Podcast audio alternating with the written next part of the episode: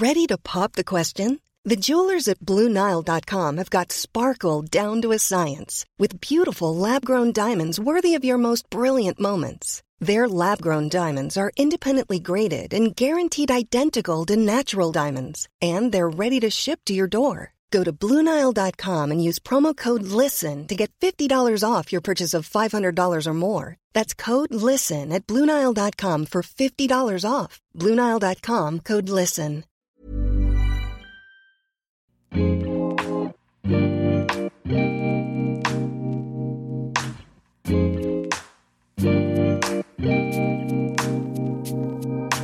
Bonjour à tous, bienvenue sur le comptoir de la psychologie.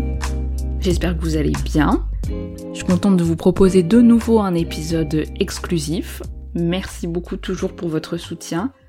J'espère que en 2022, je vais vous préparer encore de choses qui vont vous intéresser. N'hésitez pas en tout cas à me dire ce que vous aimeriez euh, écouter pour que je prépare euh, tout ça cette année. Je viens faire un épisode sur le passage à l'acte, parce que vous me disiez que vous aimiez bien euh, des petites notions à certains moments donnés, plus ciblées. Et j'entends souvent parler en clinique, enfin même quand on quand on est dans le milieu psy, le passage à l'acte, c'est quelque chose qui inquiète, qui questionne, parce que souvent c'est perçu comme un moment impulsif, particulièrement violent, qui serait hors pensée, du coup, j'ai envie d'un petit peu plus le questionner de déjà qu'est-ce qui pourrait favoriser un passage à l'acte? Donc jamais nous parle d'un sentiment interne qui parfois peut être peu sécurisant, qui fait que lorsqu'on vit une situation extrêmement envahissante, angoissante, le fait de pouvoir puiser en soi une ressource psychique suffisamment contenante et enveloppante devient à ce moment-là très compliqué. Donc quand il faut fournir assez rapidement une réponse, c'est tellement intriqué avec des émotions extrêmes, on peut ne pas arriver à s'en détacher, qu'il n'y a pas vraiment de choix multiples, de possibilités de percevoir et vivre un panel de réponses. Donc le passage à l'acte, c'est quand à un moment ça fait rupture. Et cette rupture-là, elle peut se manifester euh, dans une fuite, mais fuite au sens presque où disparition. On n'entend plus parler euh, de la personne, ça peut être aussi euh, un danger, enfin une mise en danger de soi ou d'autrui, parce qu'à ce moment-là, le fait de différer une réponse, de prendre le temps pour réagir, répondre, demande une sécurité interne, une confiance suffisamment opérante qui fait défaut. Et quand on est tout le temps dans l'agir, dans le direct, l'impulsif, que ce soit dans des situations où ça ne pose pas, de souci du tout, ou dans des moments qui mériteraient plus de temporalité, ça, vient souligner quand même que cette sécurité est un petit peu vulnérable, que ce soit avec soi-même ou avec les autres. Et dans ce passage à l'acte, donc il y a cette représentation que le conflit n'a pas pu être mentalisé, représenté, qu'il a eu une impossibilité à en faire quelque chose euh, psychiquement, et qui fait que c'est le corps, d'une certaine façon, qui prend la relève. On parle même de passage à l'acte, j'ai déjà entendu, quand certains symptômes s'inscrivent dans le corps, c'est-à-dire dans des situations euh, qu'on appelle psychosomatiques. Quand mentalement ça n'a pas pu être métabolisé, ça prend place dans le corps. Il y avait euh, deux musants déjà qui euh, disaient que le symptôme qu'on appelle le psychosomatique est un symptôme bête, puisque ça n'a pas produit de réflexion, d'interprétation, de liaison, ça prend forme comme un symptôme physique. Bon, je pense que c'est assez critiquable, hein, cette idée-là du symptôme bête. C'est un peu plus complexe que ça. Mais je comprends l'idée. Du fait que ça n'a pas pu suffisamment prendre place dans ses ressources internes. Gérard Bonnet lui propose une autre réflexion du passage à l'acte en lien avec un idéal qui aurait été euh, malmené ou à risque. C'est-à-dire que il rappelle donc euh, le passage à l'acte comme un défaut d'élaboration, un surmoi. Vous savez un petit peu cette instance au-dessus qui se casse un peu la figure. Donc une pulsion violente euh, qui peut être parfois extrême. Et il évoque l'idée que ce passage à l'acte, c'est en réalité conçu comme prenant sa source dans les idéaux. C'est-à-dire que quand on a un idéal qui est prédominant, qui nous fait avancer mais aussi qui potentiellement peut être envahissant, on se réfère en permanence à lui, et cette pression autour de ça fait que lorsque cet idéal est un petit peu à risque, en tout cas qui y, a une forme de vulnérabilité, il peut y avoir un passage à l'acte. Donc quelque chose, encore une fois, faut percevoir ce passage à l'acte comme une coupure, un avant et un après, sans forcément qu'on ait pu capter ce qui a provoqué ce passage-là. Enfin, il faut ramener de la pensée pour penser, justement, qu'est-ce qui a déclenché Qu'est-ce qui s'est passé Donc pour Bonnet, ça serait pas un défaut d'idéal d'un surmoi, donc une instance plus moralisatrice qui serait présent dans le passage à l'acte, mais plutôt un excès de ce, de cet idéal. De mon côté, moi je trouve que ce qu'il y a de plus pertinent dans le passage à l'acte, enfin en termes de réflexion autour de ça, c'est surtout de le percevoir comme un processus d'individuation, de séparation, de différenciation. C'est-à-dire que parfois on peut sentir que l'autre peut être assez intrusif ou même vivre quelque chose de trop proche de soi, trop envahissant, trop déstabilisant dans ce que ça vient répéter, rejouer. Et donc le passage à l'acte peut s'inscrire dans cette rupture, dans cette fin. Jamais nous dit que dans le passage à l'acte, c'est aussi une façon d'être dans une violence agie plutôt que de vivre la violence subie, que celle-ci euh, soit réelle ou imaginaire. Et ça, je trouve que c'est intéressant. Parce qu'en fait, dans le passage à l'acte, sur le coup, il y a quelque chose qui peut être rassurant, d'une solution, d'un apaisement. On est de nouveau chez soi, loin de la situation, loin de l'autre. C'est pour ça qu'il n'y a pas que du négatif, dans le sens euh, ne pas que penser à quelque chose qui détruit. Même s'il y a des conséquences de passage à l'acte qui sont extrêmement graves, notamment justement dans des agressions, dans des tentatives de suicide. Ça peut aller très loin quand justement ça fait coupure d'un coup dans le chemin de pensée.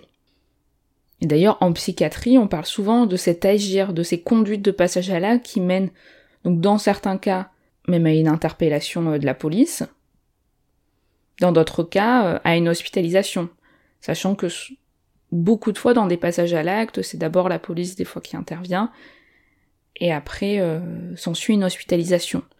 Quand justement il y a des situations de, violence, de hors contrôle, parce qu'on l'utilise souvent pour parler d'un comportement qui met hors de soi, particulièrement violent, pour soi ou pour les autres, dans une intégrité euh, physique, psychique, sociale qui n'est plus assurée.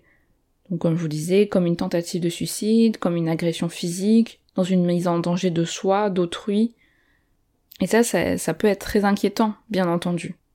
Et d'ailleurs, les passages à l'acte sont assez fréquents aussi chez les adolescents, puisque, comme je disais tout à l'heure, cette assurance, cette confiance en les autres et en soi est assez malmenée pendant l'adolescence, puisque c'est menaçant l'autre, ses réactions, etc., c'est intrusif et justement dans des prises en charge des adolescents donc euh, qui justement sont beaucoup plus emprunts de ces défenses-là. Quand on a travaillé ou qu'on connaît euh, les lieux d'accueil de ces jeunes, on sait que c'est assez euh, régulier ce besoin de passer à l'acte chez les adolescents.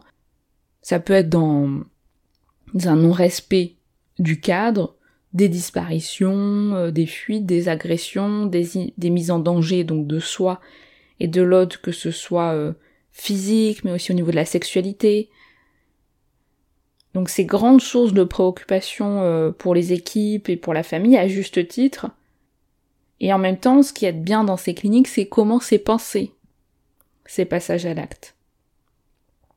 Parce qu'il y a des endroits où, et ce qui encore une fois est entendable, hein, même des moments où on préfère exclure, par exemple l'adolescent, ne pas le recevoir dans ce cadre-là, ce qui est ok parce que ça met à mal parfois le fonctionnement institutionnel, mais qui peut être aussi euh, dommage d'une certaine façon parce qu'on passe à côté du mouvement, de la signification aussi de ce passage à l'acte. C'est-à-dire que accueillir ça comme un moyen d'élaborer quelque chose ou de répéter une situation, bah par la suite ça va peut-être permettre une réflexion, une proposition, quelque chose qui s'inscrit et qui pourrait avoir du sens pour le jeune. Donc ça veut pas dire bien entendu rien en faire et banaliser euh, ces passages-là, mais il faut que ce soit repris, que ce soit identifié pour le jeune et pour l'équipe, pour créer une narration de ce qui se passe, de qu'est-ce qui provoque, quel sens ça prend, et du coup permettre une liaison pour l'adolescent. On dit souvent justement que dans l'adolescence, le paradoxe, c'est d'attaquer les liens pour voir s'ils existent, s'ils sont solides. Donc on peut se dire que la destruction à ce moment-là peut permettre aussi de penser l'investissement. Et Raphaël Boussion nous parle justement de ces lieux comme des lieux prenant le parti de ne pas identifier l'adolescent par ses actes, mais encore plus de lui proposer un sens à cette violence.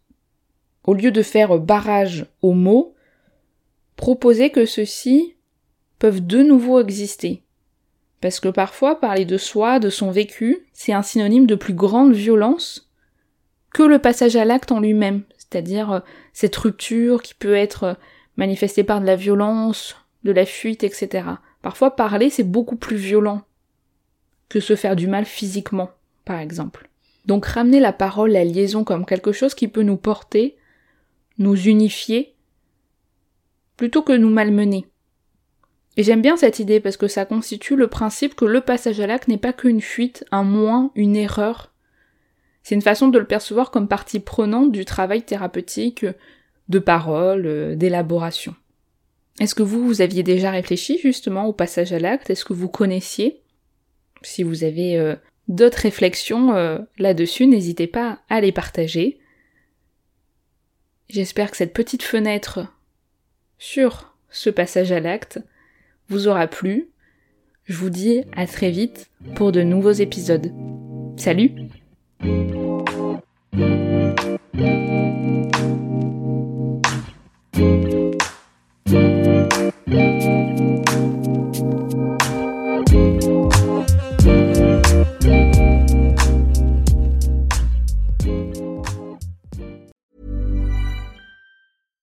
I'm Daniel, founder of Pretty Litter. Did you know cats tend to hide symptoms of sickness and pain? I learned this the hard way after losing my cat, Gingy. So I created Pretty Litter, a health monitoring litter that helps detect early signs of illness by changing colors, saving you money and potentially your cat's life. Pretty Litter is veterinarian developed, and it's the easiest way to keep tabs on your fur baby's health right at home. Go to prettylitter.com and use code ACAST for 20% off your first order and a free cat toy. Terms and conditions apply. See site for details. When you make decisions for your company, you look for the no brainers. And if you have a lot of mailing to do, stamps.com is the ultimate no brainer. It streamlines your processes to make your business more efficient, which makes you less busy. Mail checks, invoices, legal documents, and everything you need to keep your business running with stamps.com.